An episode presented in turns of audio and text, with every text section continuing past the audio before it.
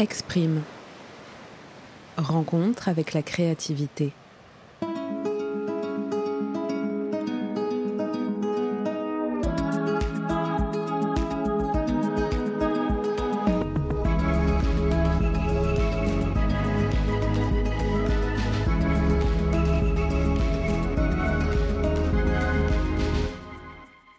Je vous parle de ces filles qui m'ont donné le goût des garçons. Au fond de notre classe de cinquième, près du radiateur, des fenêtres, somnolent les dangereuses, Soumaya, Ingrid et leur bande. L'uniforme du collège Notre-Dame de l'Annonciation enveloppe les fesses et les seins neufs. L'affreuse jupe portefeuille retroussée jusqu'au-dessus des genoux, une provocation quotidienne lancée à la surveillante. Un apprentissage de désobéissance civile une organisation souterraine en maquis, la force du nombre en recours contre ce cerbère aux portes du collège, mesurant la longueur du tissu sur les cuisses et qui tous les jours peut punir deux ou trois déviantes, pas plus. Les autres sont laissés libres alors que leurs sœurs martyrs sont cloîtrées à l'aumônerie, attendant que leurs parents viennent les récupérer. Mon invité est Joy Majdalani, et ce que vous venez d'entendre est la première page de son premier roman, Le goût des garçons, publié en 2022 aux éditions Grasset et lauréat du prix Vaudeville. À 30 ans à peine, elle écrit son deuxième roman qui paraîtra dans les prochains mois. Joy est donc officiellement écrivaine, un projet qu'elle nourrissait enfant mais qui s'est concrétisé bien plus tard après l'exploration de mondes qui finalement ne lui correspondaient pas. Joy m'a raconté ses premiers textes, l'encouragement de son entourage à poursuivre l'écriture, les doutes aussi, et ce qu'elle met, ou du moins ce qu'elle essaie de mettre chaque jour en place pour créer. Au cours de notre discussion, Joy a également évoqué le processus créatif de son premier roman et confie des conseils pour se lancer dans l'écriture en s'écoutant. Vous pourrez retrouver Joy en librairie, le goût des garçons étant disponible en format poche. Vous pouvez également écouter l'histoire érotique qu'elle a écrite pour la série Timide de Louis Média et qui s'intitule Arthur qui est moche. Vous pouvez également retrouver toute l'actualité de Exprime sur le compte Instagram exprime underscore médiatelier et sur la newsletter Exprime hébergée sur Kessel. Toutes les informations sont disponibles en description de l'épisode. Merci à tous les auditeurs et auditrices déjà présents. Et si vous voulez donner un coup de pouce à ce podcast, partagez, commentez et parlez-en autour de vous. Allez, c'est parti.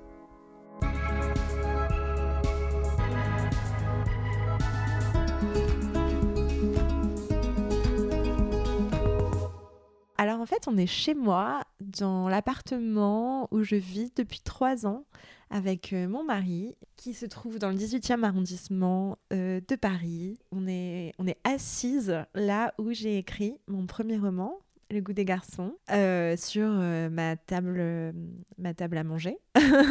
Parce que le bureau de la chambre, pendant le confinement, donc pendant le moment où j'ai écrit mon, roman, était occupé par par mon mari qui travaillait de la maison. Et donc on a une vue sur euh, assez dégagée sur un stade que que j'aime beaucoup où je fais du sport euh, occasionnellement. J'aimerais bien dire régulièrement, mais ce n'est pas la vérité. Donc occasionnellement. Euh, donc voilà, c'est la vue que j'ai quand je travaille, quand j'écris. Je suis toujours à cette place et on est juste en face de ma bibliothèque, enfin plutôt dos à ma bibliothèque qui est très désorganisée qui croule sous les, livres, euh, à laquelle euh, j'essaye euh, régulièrement de donner du sens, un ordre, voilà, de les trier par éditeur, par couleur, par genre, par langue, mais je, n'y arrive jamais, donc elle est toujours très, très chaotique.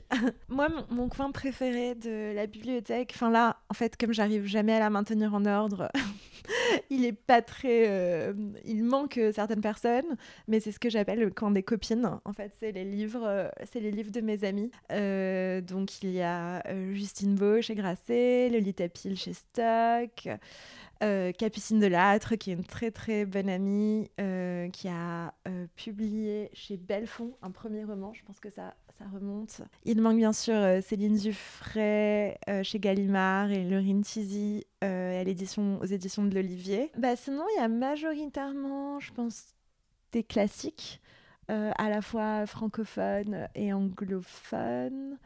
Il doit avoir tout Proust, enfin non, toute la recherche, pas tout Proust, enfin quoique là j'ai Proust en Pléiade.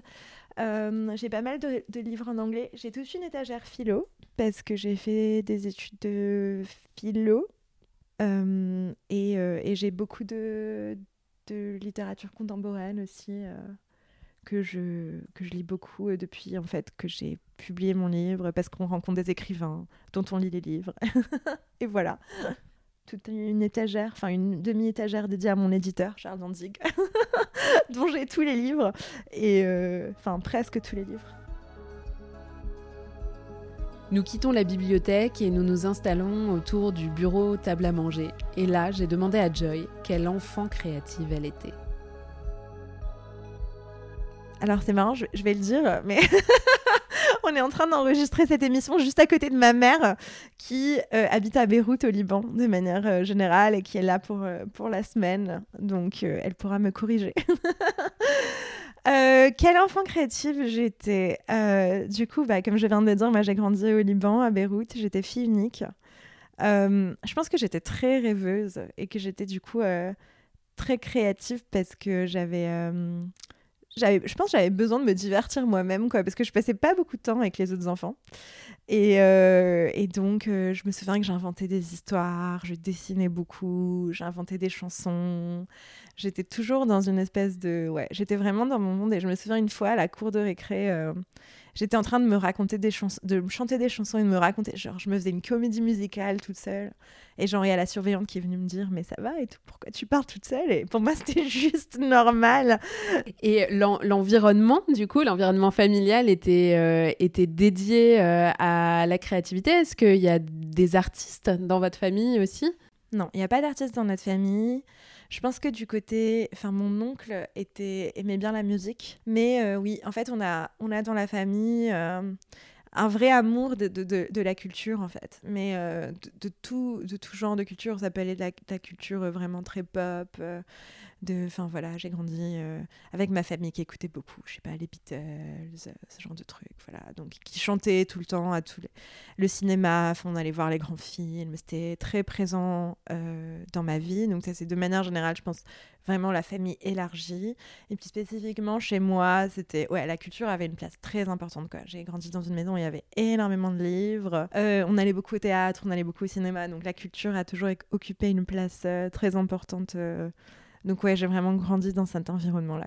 À quel moment s'est révélée ton approche, euh, enfin ton accroche plutôt à l'écriture?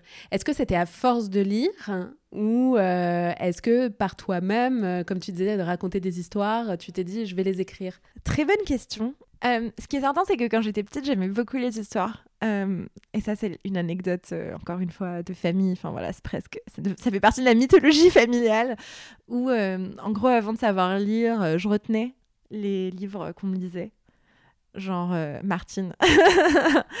Ou genre j'avais une collection que je lisais de revues, je sais pas si ça existe encore, ça s'appelait Les Belles Histoires.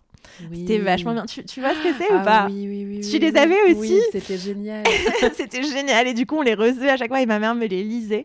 Et donc, en fait, moi, je retenais tu sais. Je retenais quand il fallait tourner la page. Et donc, en fait, voilà, pour moi, les histoires, ça a toujours été. Enfin, c'était mon jeu préféré. Quoi. En plus, moi, j'étais pas très euh, physique comme gamine. Genre, j'aimais pas courir, j'aimais pas me salir, j'avais peur de tout. Enfin, j'étais vraiment, genre, la nerd absolue, quoi.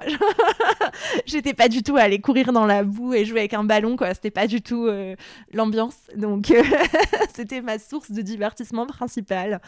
Et, et je pense, en fait, ce qui est cool quand on est enfant, c'est qu'on n'a pas du tout le syndrome de l'imposteur, on est là, genre, des histoires existent, des gens écrivent des histoires. Ergo, moi aussi, je vais écrire des histoires et ça va très bien se passer. Et il n'y a pas du tout d'obstacle en fait. c'est juste normal. Et donc, euh, et je regardais beaucoup aussi des films, beaucoup de films Disney, plusieurs fois par semaine, le même. Euh, c'était insupportable. Et donc voilà, pour moi, genre vraiment, les histoires, c'était partout. Donc euh, il me semblait normal bah, d'en écrire, d'en créer. C'était, voilà. Et l'histoire un peu, enfin, que ma mère a bien raconté, genre la révélation c'était, j'avais 7 ans et à l'école, on nous avait demandé, euh, on avait fait un truc genre euh, poésie, quoi. Et c'était, je pense, ouais. Donc, comme on était au Liban, c'était la semaine de la francophonie. Il nous a dit, on nous avait dit, il faut écrire un poème. Et, euh, et c'était genre, moi j'avais écrit sur mon agenda, genre faire un poème. Et du coup, j'avais écrit un poème dans l'après-midi. Et ma mère avait trouvé ça formidable. Elle avait pas cru que c'était moi et tout. Était genre, mais d'où où tu as copié ce poème? Et j'étais genre, mais je l'ai écrit. et ma mère était genre, mon enfant est un génie. Et, euh, et donc voilà, en fait, je pense qu'on est quand on est enfant, on est quand même très sensible aux réactions et aux encouragements de, l'entourage. Et le fait pour moi, je pense, d'avoir écrit ce poème où il y a une réaction très positive euh, bah, de ma mère, des professeurs, euh, des gens autour de moi, ça m'a encouragée. Et donc euh, voilà, j'ai continué à écrire, à écrire des choses. Donc voilà, dites à vos enfants que ce sont des, génies. Ils seront peut-être insupportables, mais ils écriront des... Mais non, mais c'est génial parce que ça veut dire que la créativité a été encouragée, l'écriture a été encouragée, et puis c'est ce qui t'a donné confiance pour, euh, pour écrire tes premiers, euh, ton premier roman. Et avant ton premier roman, tu avais déjà écrit quelque chose? Alors, entre Une plume, euh, quand j'avais 7 ans et que j'écris ce poème, et le premier ah, roman... Ah, donc le poème s'appelle Une plume Le poème s'appelle Une plume, et c'est tout ce qu'on en dira. c'est l'histoire d'une plume euh, qui veut voler, euh, décrocher la lune et qui retombe. Donc voilà, et c'est une ah. métaphore, c'est une allégorie pour la condition humaine. Donc, je rigole. Mais c'est trop mignon. ouais, c'est mignon. et donc ouais, il s'est passé énormément de choses euh, entre les deux. Donc, comme je disais, quand on est enfant, on n'a pas trop le syndrome de l'imposteur. On est très content, on a l'impression d'écrire des histoires formidables. Et puis l'adolescence est passée par là, donc c'est plus compliqué. Bon, moi j'ai une, une adolescence un peu, je vais pas dire difficile, quoi, mais c'était complexe, quoi. J'étais très rebelle. Et euh, pour moi, bah, du coup, le, rôle de la littérature a changé. Pour le coup, c'était vraiment genre un refuge. Pour moi, c'était l'endroit où euh, j'avais l'impression que la vie euh, prenait son sens, où les choses que je ressentais pouvaient être expliquées et exprimées. Le monde entier était très très ennuyeux tout ce qu'on nous demandait de faire était atrocement euh, enfin, long et lourd et voilà. Et euh, la littérature, c'était vraiment genre un endroit de, joie, d'intelligence, euh, d'effusion, de, compréhension du monde et de soi, quoi. Et, voilà, comme j'étais un tout petit peu rebelle, voilà, j'avais l'impression que tout était très pesant et très insupportable, et de devoir aller en cours, et de devoir faire des maths, et de devoir voilà, être amie avec les autres adolescents, genre, et avec eux dans la littérature où tout prenait son sens. Et donc forcément, j'ai euh, voulu écrire, mais là avec plus euh, une, euh, une peur en fait de pas arriver, de pas être à la hauteur, de pas être comme euh, les classiques que je lisais. bah oui, bah forcément tu vas pas être comme Flaubert. Meuf, t'as as 15 ans, tu vois. oui, mais parce que la barre était très très haute. Si tu lisais peu de contemporains et que tu étais sur les classiques. Bah, Je lisais quand même du contemporain, en fait, c'est marrant parce que par exemple, un livre que j'ai lu 12 ans, je pense, c'était Hell de Lolita Piena. Et c'était vraiment genre le livre fondateur pour moi. Genre vraiment, ça a fait exploser tout, tout mon cerveau. Quoi. J'étais genre, mais c'est génial et tout. Et genre, Lolita, c'était genre mon idole à l'époque. J'étais genre, cette, cette fille a fait quelque chose d'incroyable. Elle a écrit ce livre super. Et c'est marrant parce qu'aujourd'hui, Lolita est une amie. Et, euh, et donc voilà. Et je lui ai dit ça. Et c'était très, très marrant de devenir amie avec une idole euh, d'adolescence à l'occasion de la sortie de. En fait, j'ai sorti mon premier roman à la, au même moment où elle, je pense que c'était son cinquième, qui s'appelle Une adolescente. Excellent livre sur l'adolescence que je conseille. Donc, je sais quand même un peu de contemporain, mais ouais, j'avais constamment euh, l'impression de ne pas pouvoir être à la hauteur. Donc, j'essayais d'écrire des nouvelles que j'envoyais à des concours de nouvelles avec plus ou moins euh, de succès. À partir de quel âge? Donc ça, c'était l'adolescence ou fin euh, Ça, c'était l'adolescence. Je me souviens, à 16 ans, j'ai envoyé un, une nouvelle, euh, qui, je sais plus comment elle s'appelait. Ça s'appelait Les Oranges Vertes. Je pense que c'était très, très gênant. Je pense que c'était très gênant. Je pense que si quelqu'un sortait cette nouvelle, je mourrais, quoi. Mais euh, je l'avais envoyée à, au, prix du jeune écrivain. Je sais pas si tu connais. Alors, le prix du jeune écrivain, c'est vraiment bien. Et s'il y a des gens qui nous écoutent, qui ont moins je pense qu'il y a une limite d'âge qui doit être soit à 26, soit à 28. Je suis pas certaine. Je pense que c'est 26. Je sais pas. Vérifiez. Euh, mais en tout cas, c'est super. C'est un concours de nouvelles euh, francophones international. Donc, c'est vraiment francophone. Quoi. Il y a des gens de France et de, bah, tout le monde francophone. Donc, voilà. Donc, au Liban, c'était, c'était pas mal connu. Et moi, j'avais envoyé une nouvelle. J'étais arrivée jusqu'en finale. Quoi. Ils nous avaient envoyé un mail pour nous dire euh, voilà. Et, et, je me souviens, quoi. Genre, c'était vraiment la joie de ma vie. C'était la révélation absolue. Je devais avoir 16 ou 17 ans et j'ai pas été prise. et là, c'était terrible, quoi. C'était genre le. Enfin, c'était vraiment la, la, preuve, la confirmation que je n'écrirais jamais, que je n'avais pas de talent, que c'était, je m'étais fourvoyée dans cette voie qui n'était pas faite pour moi, que j'avais emprunté un chemin qui ne mènerait nulle part. Et donc voilà, j'ai fait genre trois mois de, de petite euh, voilà, mélancolie comme ça. de spleen absolu, en me prenant très au sérieux. Mais l'histoire, c'est qu'à 24 ans, j'ai écrit une autre nouvelle que j'ai renvoyée au prix du jeune écrivain. Et pour le coup, là, j'ai été, euh, bah, j'ai, retenue. Il y a tous les ans, il y a 11 lauréats. Et pour le coup, du coup, c'était mon premier texte publié. C'était trop bien. J'ai rencontré, bah, en fait, deux très bonnes amies, euh, Céline et Laurine, qui sont d'ailleurs qui ont leur livre dans le coin des copines. Euh. Et en fait, quand on veut être écrivain, c'est vraiment le, premier moment de sa vie où on interagit à la fois avec des, écrivains et des écrivaines euh, en herbe qui sont comme nous, qui partagent, qui sont souvent, qui ont souvent des personnalités qui sont assez similaires, quoi. Enfin, et aussi des, écrivains et des écrivaines confirmés qui sont membres du jury et qui parrainent, qui parrainent les, bah, les candidats. Euh, et, c'était un moment euh, incroyable pour moi. Quoi. Et ça, c'était vraiment très, très fondateur. Non seulement parce que. Enfin, en fait, parce que, voilà, pour la première fois, on se retrouve dans une communauté d'écrivains, d'artistes, et on est là, genre, ouais, je me sens bien ici, en fait. Voilà, c'est sympa. Je, veux bien rester un peu. Alors, ce que tu dis appelle mille questions. Désolée, je vais dans tous les sens, pardon. Il faut me. Non, c'est super intéressant. Première chose, euh, donc, entre ce laps de temps, entre ta, la première nouvelle, euh, ton premier concours de nouvelles et euh, le deuxième, est-ce que tu continues à écrire? Et si tu écrivais, est-ce que c'était des, des, nouvelles ou est-ce que c'était pour toi? Ou est-ce que tu écrivais vraiment dans le cadre de concours? Je pense que je continuais à écrire. J'ai retrouvé un texte que j'avais écrit quand j'avais 18 ans. J'écrivais de temps en temps, mais c'était plus des fragments. En fait, je suis passée par une période où euh, j'avais beaucoup de mal à, avec la narration. Euh, je n'avais pas envie d'écrire sous forme de récit. Et euh, je n'avais pas non plus envie d'écrire des, des poèmes à forme fixe j'avais été très marquée dans mon adolescence par les petits poèmes en prose, qui me semblaient être le sommet absolu et indépassable de la littérature. Et donc j'écrivais, j'avais une écriture très poétique, comme ça, des espèces de textes euh, sous forme de fragments qui se mariaient bien d'ailleurs avec la mode des blogs à l'époque, il y a genre 12 ans. Et j'ai retrouvé des carnets où j'écrivais des textes. En fait, à 18 ans, je suis venue à Paris pour faire des études littéraires. Et j'ai retrouvé des textes qui étaient pour le coup pas mal euh, sur euh, mon expérience d'être dans une grande ville, euh, dans le froid, où je connaissais pas grand monde.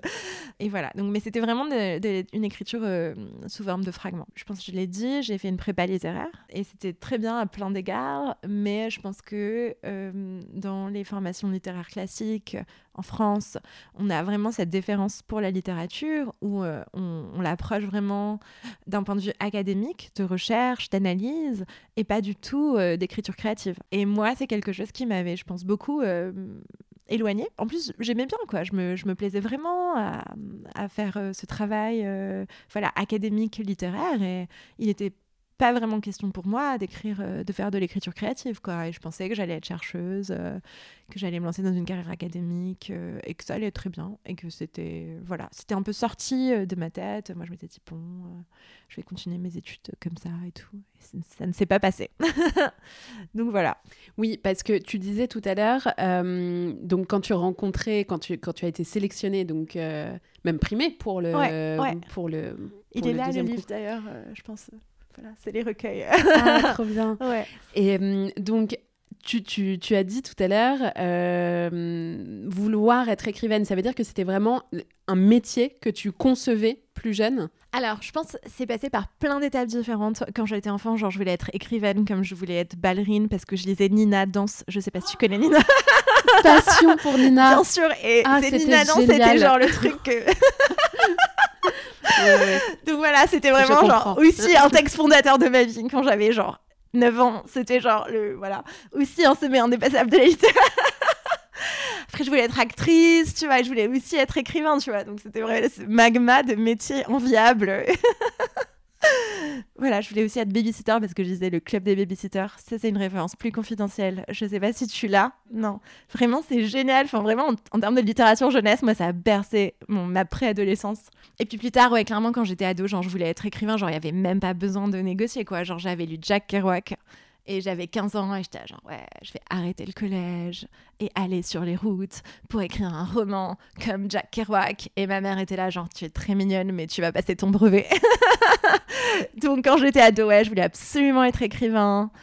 Euh, et puis après, d'écrivain, ça a doucement glissé vers euh, genre euh, prof, chercheuse en littérature. Donc voilà, j'avais fait une, une prépa Et après, bon, pour plein de raisons qui sont pas forcément très intéressantes, euh, je me suis dit en fait non, genre euh, je vais aller faire une école de commerce. voilà, c'était un long truc. Il y avait tout ce monde un peu genre de l'entreprise. Je me suis dit ça va être merveilleux, je vais avoir plein de métiers.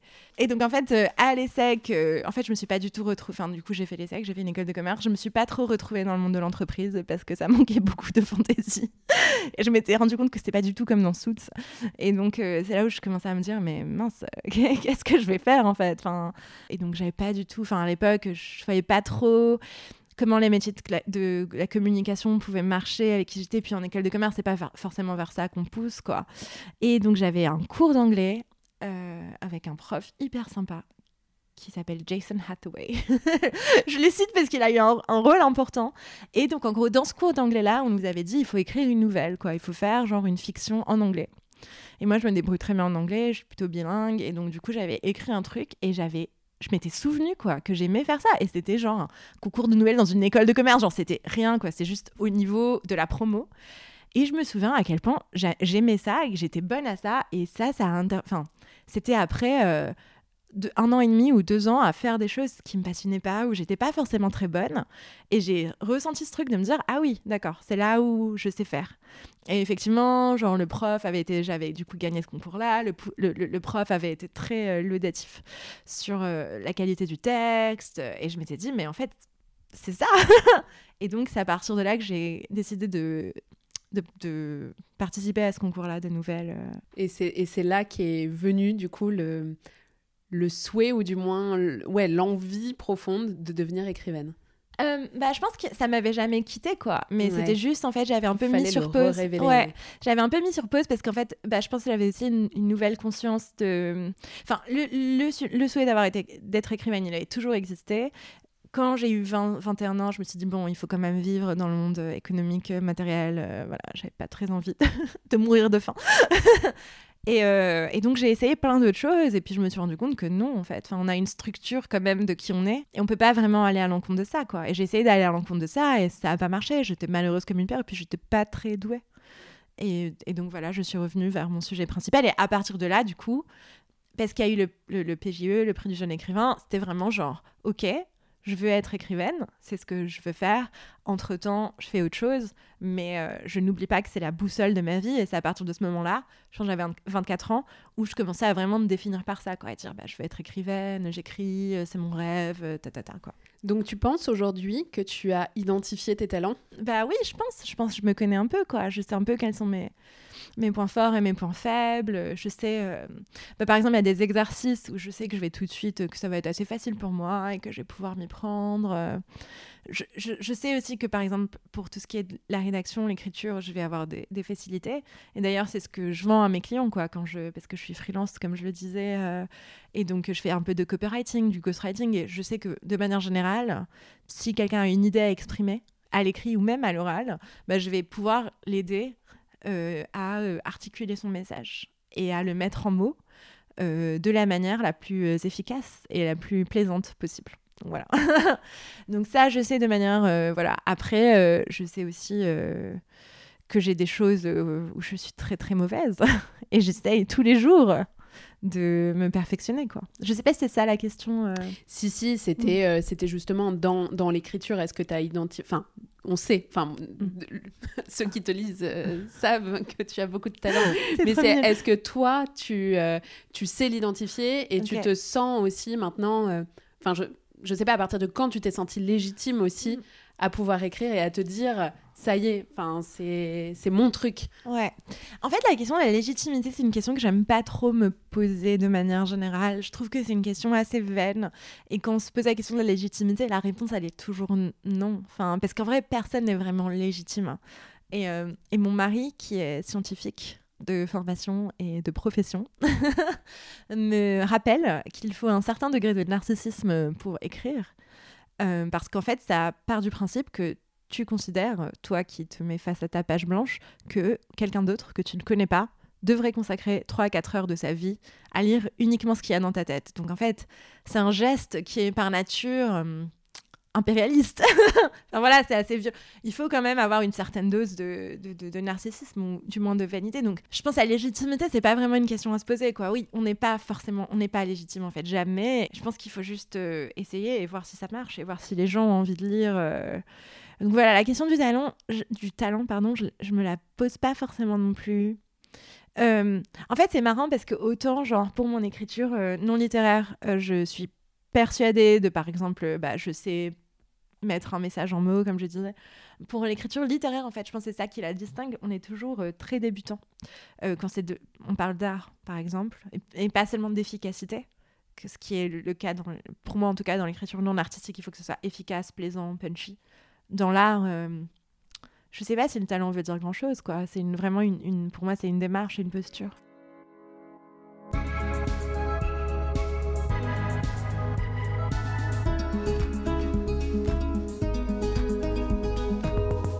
Alors, on va passer à ton processus d'écriture. D'accord. Comment ça se passe quand tu décides, euh, bah on va prendre l'exemple du goût des garçons, quand tu décides d'écrire ton roman.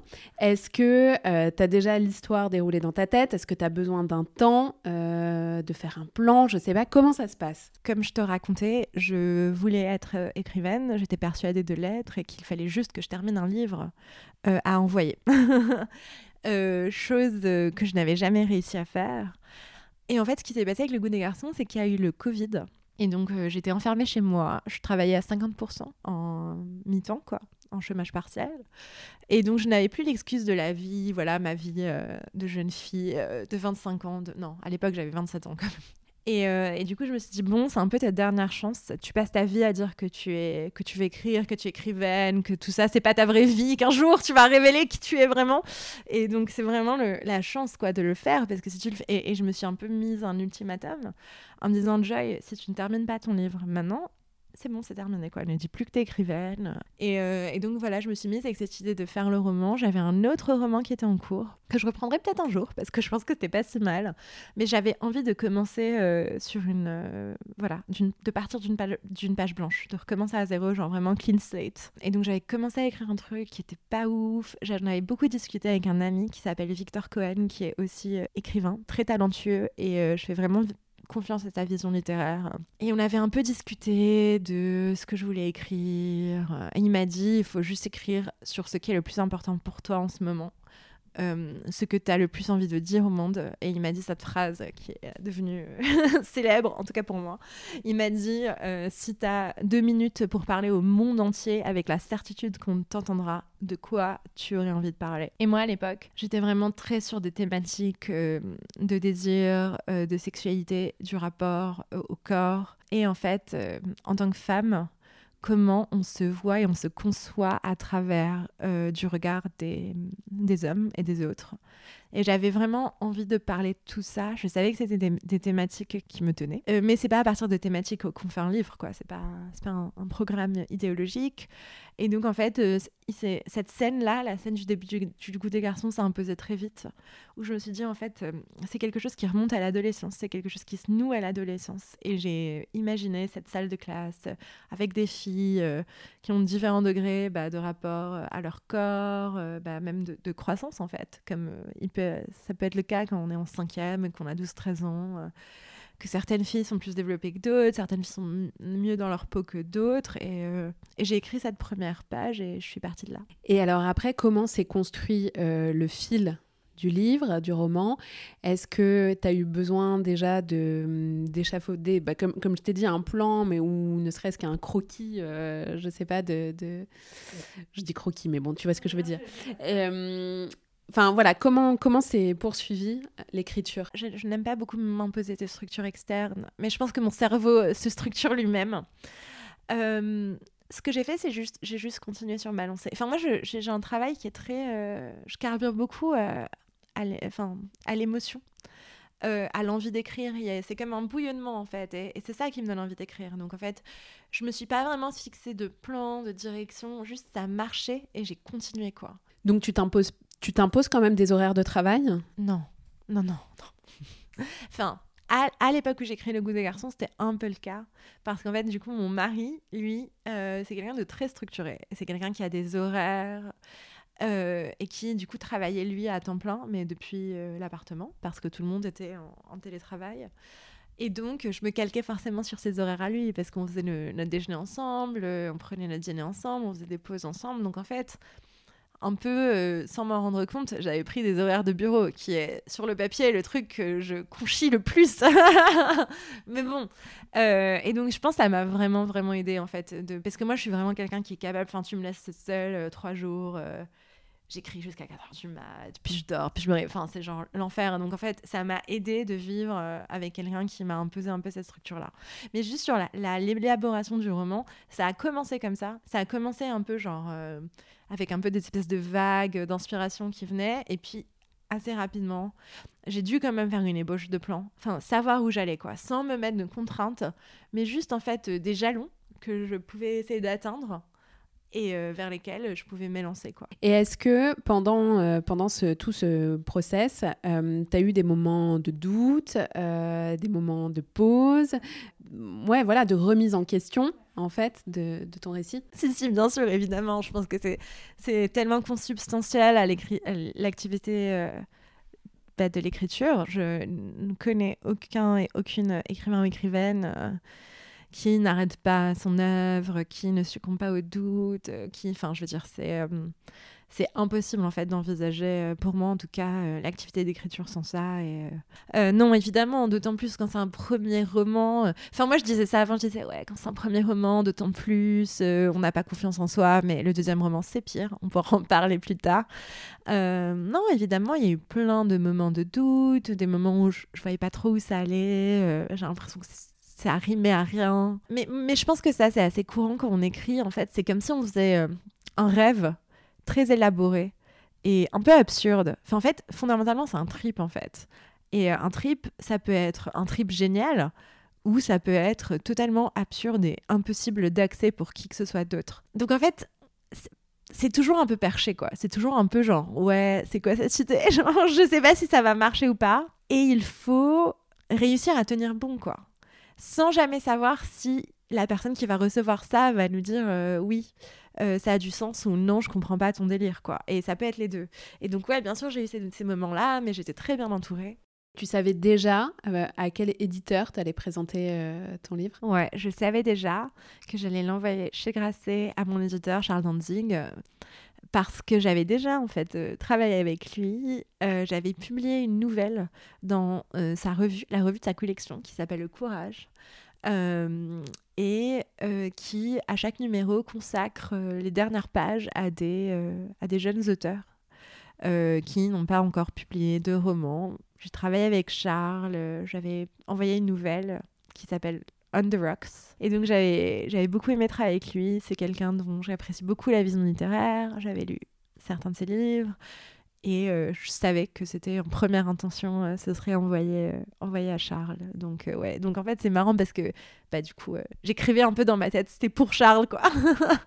oui, donc, du coup, tu encourages, quand on écrit un premier roman, à déjà avoir cette idée d'un éditeur? Non, pas forcément. Moi, les choses de la vie ont fait que j'avais déjà une connaissance du monde de l'édition grâce au prix du jeune écrivain. On rencontre quand même pas mal d'éditeurs et où j'avais des amis qui étaient publiés euh, parce que bah, par mes études, en fait, j'avais plein d'amis qui se sont redirigés en plus, enfin plein d'amis, non, deux ou trois, qui s'étaient redirigés vers le monde de l'édition, donc ils pouvaient m'aiguiller. Donc, mais je pense pas du tout que ce soit nécessaire. Après, il faut quand même une, connaissance de la littérature contemporaine pour pas se retrouver avec son petit manuscrit comme ça, genre ah je sais pas. Enfin, il faut un peu savoir euh, vers où euh, l'adresser, mais c'est pas nécessaire de faire comme moi, savoir d'avoir vraiment un éditeur en tête, d'être sûr que ça va lui plaire et d'avoir hâte de lui envoyer. Enfin, ça c'est un peu euh, lié à, à, moi, à la manière dont les choses se sont faites, quoi. Et alors après, une fois que ce premier roman est publié, qu'il a eu, il a été primé Ouais, j'ai reçu euh, le prix Vaudeville 2022. Euh, voilà. Comment ça se passe pour l'élaboration du deuxième? Eh bien, c'est compliqué. non, je rigole. Euh, en fait, c'est plus simple et plus compliqué à la fois parce qu'en fait, bah moi, oui, la, sortie du, du, Goût des garçons s'est bien passée. J'ai quand même eu, ça a été remarqué par la presse, enfin par la critique. Donc voilà, j'ai eu une super sortie qui en plus a duré longtemps. Enfin, donc c'était bien. Donc j'étais euh, encouragée. dans cette voie-là. Et puis j'ai de la chance d'avoir un, un, éditeur qui est, qui est présent et qui voit vraiment ma carrière littéraire, même si j'aime pas trop le, le, mot de carrière. Euh, sur, le, sur le long terme, qui, qui, qui veut vraiment me voir me développer en tant, en tant qu'écrivaine, qui est, euh, et qui m'a tout de suite, en fait, dès la sortie, parlé du, deuxième. Et moi, ça m'avait un peu surpris, parce que j'étais genre, bon, bah... Et donc, euh, qui m'avait demandé si j'avais des idées, qui m'avait conseillé, qui avait pris vraiment le temps de, de m'en parler, de faire des, des allers-retours. Donc, en fait, ça, j'ai eu beaucoup de chance là-dessus, quoi. Enfin, c'est vraiment, vraiment, vraiment bien d'avoir un éditeur qui ne vous considère pas sur un seul roman, euh, mais qui s'occupe et se préoccupe de l'évolution de votre écriture. Parce qu'un premier roman, c'est euh, vraiment le tout début, quoi. Et surtout, nous, euh, en fait, le monde de la littérature, c'est particulier parce qu'à 30 ans, on est, on est jeune, quoi. Donc, en fait, euh, il faut avoir quelqu'un qui considère vraiment l'évolution, votre évolution en tant, en tant qu'écrivain. Enfin, après, ça, c'est difficile à le savoir euh, avant de travailler avec un éditeur. Donc, voilà, moi, j'ai la chance d'avoir eu mon éditeur qui m'a un peu mise sur la piste du deuxième, en m'en parlant, en m'encourageant. J'ai pu lui lui présenter mes idées. Euh. Et après, on se retrouve face à sa page blanche. Et là, c'est plus compliqué. c'est plus compliqué parce qu'en fait, on, entend en fait un peu. On a déjà une première expérience du monde de l'édition, des critiques, euh, bah, des, critiques professionnelles et puis des lecteurs. Euh, on repense euh, à ce méchant commentaire sur Babelio qu'on a lu alors qu'on ne devrait pas, et euh, à ce que les gens n'ont pas aimé et tout. Et c'est très difficile de pas faire un livre euh, qui répond en fait aux critiques ou qui corrige. C'est difficile en fait de... Et c'est déjà pour moi, c'est vraiment une première étape de me dire ah ça, ça va. Et donc sortir un peu de ça pour trouver sa voix, c'est compliqué, mais c'est faisable quoi. Au bout d'un moment, on arrête d'y penser et on écrit vraiment euh, comme si, euh, comme si on, on, ne savait pas du tout ce qui se passait après la publication d'un roman quoi. Hmm. Et est-ce que tu as une euh, routine? Je sais pas, est-ce que tu vas dans des lieux qui t'inspirent? Est-ce que tu écoutes des choses en particulier? Est-ce que tu crées ailleurs en fait d'autres d'autres choses Alors en fait, j'ai pas de routine, mais je devrais en avoir parce que je pense que mon processus est très chaotique. Là, vraiment, genre, moi, mon but, euh, c'est d'essayer de, de, plus justement euh, cadrer en fait ma manière d'écrire. J'ai pas vraiment de routine. Ce que je fais, en fait, ce que je fais, c'est pour moi, j'essaye d'atteindre un état émotionnel particulier qui, je sais, me permet de créer. Pour moi, c'est vraiment ça. Donc en fait, je pense qu'il y a des gens qui se mettent en condition avec un lieu, des rituels, euh, un cadre précis. Moi, je sais qu'il y a un certain état émotionnel où je sens que je vibre différemment. Et c'est là où je vais pouvoir créer et écrire. Si je ne suis pas dans cet état-là, c'est en fait impossible. Parce que si je suis un peu maussade, si j'ai l'impression de me mettre à écrire euh, comme si je me mettais à faire, je sais pas, mes impôts, quoi, c'est impossible. Euh, c'est pas une tâche administrative en fait. Et, et donc, ce que je fais, c'est j'essaye de cultiver ce, cet état-là, quoi. C'est un élan, quoi. Enthousiasme, élan, c'est vraiment les mots euh, desquels je peux m'approcher. En fait, il faut pas vraiment que ce soit procédurier. Je sais pas, enfin, vraiment, c'est ce truc quand tu dois, euh, je sais pas... Euh, enfin, pour moi, c'est genre faire des réservations d'hôtel, faire de l'admin. C'est vraiment, tu es face à une tâche, en fait, qui est, qui, est routinière, qui est pénible. Il faut pas du tout que ce soit ça, quoi. Il faut, pour moi, c'est vraiment genre un état d'esprit qui est qui est, euh, qui j'ai envie de dire overflow en anglais, quoi, qui déborde. C'est un débordement en fait. Et euh, il n'y a que comme ça que j'arrive à écrire.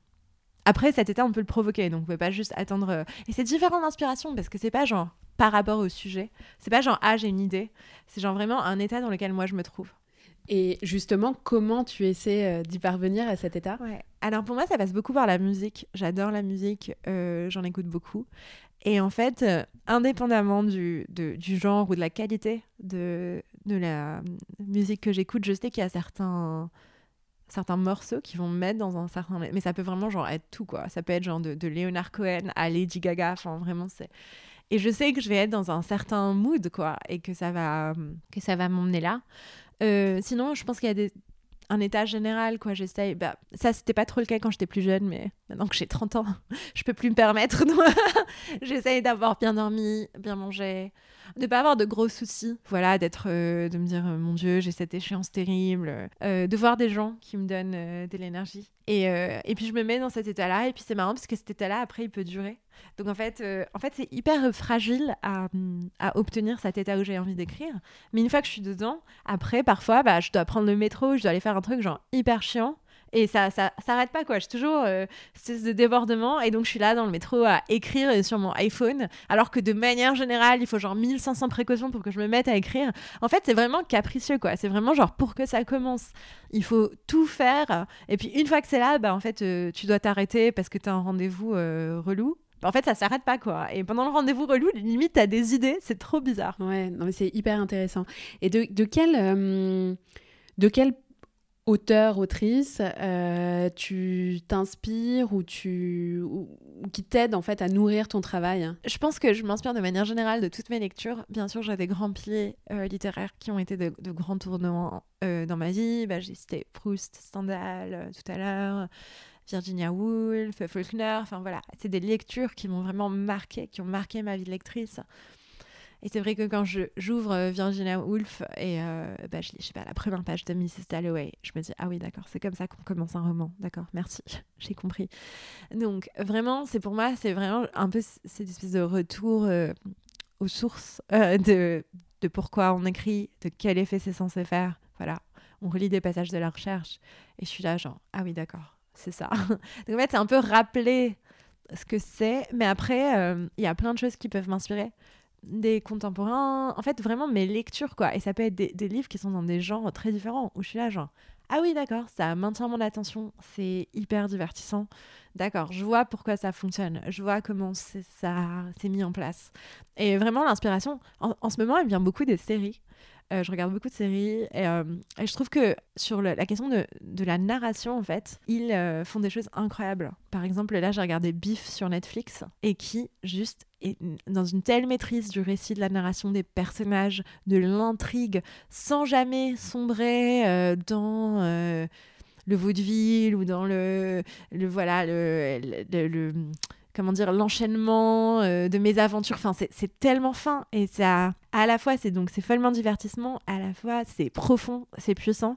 Et je me dis mais waouh c'est vraiment ce que j'ai envie de faire. Donc en fait c'est c'est tout ce que je consomme en fait. Tout ce que je consomme la musique je pense vraiment euh, les sources d'inspiration peuvent venir de de partout quoi. Il faut juste inspirer des personnes qui savent euh, raconter une histoire faire passer leurs émotions leur bah, ce qui est important pour eux de la manière la plus euh, captivante possible. Qu'est-ce que écrire apporte à ton quotidien et est-ce que tu penses qu'il y a des vertus euh, thérapeutiques derrière ou c'est vraiment pour toi dissocier écrire et, et toi, ton bien-être? Bah, Je dirais pas vertu thérapeutique parce que moi, pour le coup, je suis quelqu'un qui est très. je prône beaucoup vraiment genre la thérapie, genre voir des psys, faire des thérapies, aller. Enfin, moi, je, je, crois vraiment à la vertu de ça. Enfin, moi, je suis quelqu'un qui, qui, suit des thérapies, enfin, qui a y en a suivi beaucoup, mais qui suit une thérapie depuis très longtemps, euh, qui pense qu'en fait, euh, l'écriture et l'art n'a pas seulement vocation à, nous guérir et que bien sûr, ça a un, jeu, un rôle immense à jouer, euh, mais qu'il faut aussi. en fait, je veux dire, les, si on souffre, je sais pas, d'anxiété, de dépression ou de n'importe quoi, bah, en fait, c'est aussi un, un, vrai trouble qu'il faut guérir, quoi. Donc, j'ai pas très envie de dire euh, ah oui, si on crée euh, tout de suite, euh, tous les problèmes vont se dissiper et on va vivre dans un monde enchanté. c'est pas pas la vérité. Après, je, pense que ça dépend vraiment de la structure psychologique de, chacun. Moi, je, sais que bah, c'est ce que je disais tout à l'heure. C'est vraiment la manière dont je me suis construite et, et je pense que l'écriture, l'art et la fiction, enfin juste l'art en fait, c'est ma manière de digérer le monde en fait. C'est juste, en fait, pour moi, genre le fait de, représenter euh, ce qu'on vit, ce qu'on ressent, euh, en fait, ce, qu'on fait tout cela, quoi, ce que ça fait en fait d'être au monde et d'être en vie, c'est juste ma manière d'être et euh, même si quand je le fais pas, quoi, activement, je suis pas en train de dire j'écris tous les jours, sinon je me sens mal. Enfin, même quand je le fais pas pendant longtemps, ce qui peut m'arriver, de pas écrire pendant hyper longtemps, je sais qu'il y a cette possibilité là qui existe et que quelque part pour moi c'est vraiment genre une finalité quoi. C'est genre on est on est au monde Et c'est horrible. Il y a plein de choses qui sont genre vraiment trop affreuses pour être soutenables. Il y a plein de choses qui sont trop belles pour être soutenables. Et tout ça, en fait, ça nous échappe. Mais on a le pouvoir de laisser une trace, de le raconter, de le mettre en forme. Et c'est merveilleux. Enfin, moi, ça me console. Ça me console vraiment. Mais c'est euh, vraiment pas une question d'aller mieux ou pas, de, de thérapie ou pas. C'est genre juste, pour moi, c'est vraiment un remède à l'existence. voilà. C'est vraiment ça que c'est pour moi, quoi. Et même si je le pratique pas, en fait, pour moi, c'est pas une pratique. euh, quotidienne du tout et vraiment il y a long enfin je peux passer de longs moments sans créer sans écrire enfin je crée toujours quelque chose mais je suis pas là à dire il faut écrire tous les jours et tout enfin en tout cas moi je le fais pas mais en fait le- de savoir que, que c'est là que c'est ce vers quoi je me retournerai toujours et que d'autres le font tellement bien Et euh, quand tu dis que tu crées tous les jours, c'est pour ton boulot, c'est pour... non je euh, dis je crée pas tous les jours Ah, putain. crées pas Non, tous non, les non, jours, pardon oui. désolée donc je, je ne crée pas tous les jours euh, c'est pas du tout une pratique enfin j'écris pas tous les jours ah oui non j'ai entendu ce que je t'ai dit ouais parce que je t'ai dit euh, si parfois je crée tous les jours bah en vrai non c'est même pas vrai quoi genre vraiment il y a des jours où je fais une loc où je sers à rien enfin vraiment si euh, faut parler de routine euh, de euh, persévérance c'est vraiment pas à moi qui en fait je suis l'exemple qu'on peut quand même réussir à faire certains trucs sympas en n'étant pas persévérante du tout euh, mais je tends vers ça, quoi. J'essaie d'être plus régulière et tout, mais pour l'instant, c'est pas la manière dont, dont je fonctionne. Il y a des jours où je suis une loque totale, ou si j'écris deux mails, c'est un miracle de la vie, quoi. Euh, il y a des jours, au contraire, où je crée, mais genre, énorme, enfin, je fais énormément de trucs et je fais genre, waouh, comment j'ai fait ça en 12 heures, quoi, c'est la folie. Donc, moi, je suis pas très régulière. Donc, euh, mais après, oui, c'est vrai que j'ai un travail euh, qui me force toujours à, à être créative, quoi, à chercher des idées, à essayer de think outside the box, comme on Mhm. aime dire. Ok, euh, alors on va passer aux petites euh, questions de fin, ok. si ça te va. Bien sûr. Euh, ça signifie quoi pour toi être créatif? Ça signifie quoi la créativité? Pour moi, ça signifie trouver de nouvelles manières de raconter, de faire, de- d'exister. Juste, en fait, aller au-delà de ce qui a déjà été fait. Euh, Est-ce que tu pourrais euh, nous citer quelques recommandations littéraires, euh, qu'elles soient classiques ou contemporaines, en tout cas celles qui t'ont vraiment marqué, autres que tu nous as déjà citées? Du coup, j'ai beaucoup parlé de mes livres fondateurs des grands classiques. Là, je vais vous citer un livre qui est aussi le livre d'une copine. Donc, Céline Giffray a sorti son deuxième roman chez Gallimard en collection blanche. Ça s'appelle Nitrate. Euh, et ça parle entre autres des débuts du cinéma et de la première réalisatrice femme qui s'appelle Alice Guy. Est-ce que pour euh, commencer à écrire, si euh, des auditeurs, auditrices nous écoutent et voudraient, voudraient s'y mettre, qu'est-ce que tu conseillerais? Est-ce qu'il y aurait une lecture? Est-ce qu'il y aurait des ateliers Alors moi, j'ai pas une expérience particulière des ateliers. Je sais qu'il y en a de très très bons. Euh, donc euh, j'ai eu le, la chance de co-animer un atelier avec Émilie, que tu connais d'ailleurs. Euh, donc ça c'était très très sympa. Donc je sais qu'il y a de très bons ateliers, je sais qu'il y a des gens qui en sont très contents. Moi ce que je, ce que je conseillerais c'est un peu bête, c'est genre de lire ce qu'on a aimé lire de relire en fait les livres qui nous ont fait éprouver le plus de bonheur et de d'enthousiasme Euh, et d'écrire ce qu'on a envie d'écrire. Ça, c'est une super recommandation. Euh, Est-ce que, euh, pour finir, tu peux euh, nous donner tes actualités et où on peut te retrouver si on veut te suivre Oui, alors j'ai pris une pause. J'étais très active sur Instagram pendant un certain moment, puis j'ai pris une pause pour écrire justement mon deuxième roman parce que je trouvais que je m'éparpillais trop. Euh, mais je pense que je vais y revenir. Donc euh, trouvez-moi sur Instagram. Si je suis, j'y suis pas, c'est que bah, je suis toujours en train d'écrire mon deuxième roman. Sinon, ça veut dire que j'ai pris une pause du deuxième roman. Euh, donc voilà. Euh, mes actualités, bah, pour l'instant, euh, il y en a pas non plus beaucoup parce que je suis en train, je suis en train d'écrire. Mais euh, donc ouais, je suis sur Twitter, je suis sur Insta. euh, voilà. Et on peut écouter euh, peut-être aussi ton podcast? Oui, alors voilà, j'ai eu la chance de participer à un super, merci, j'avais oublié, à un super podcast euh, qui a été créé par Louis Media et Storytel, euh, qui s'appelle Steamy. Et en fait, euh, c'est des fictions qui, ont été écrites par des écrivaines qui parlent de désir. C'est des textes érotiques. Euh, et il y a des écrivaines telles que Emma Becker, Wendy Delorme, Emmanuel Richard. Donc c'est plutôt la classe. Donc euh, autant vous dire que j'étais très honorée d'avoir été invitée, conviée. Et donc j'écris une nouvelle qui s'appelle Arthur qui est moche, qui a retrouvé du coup sur Storytel. Voilà. Super. Bah, merci beaucoup, Joy. Merci à toi, Joséphine.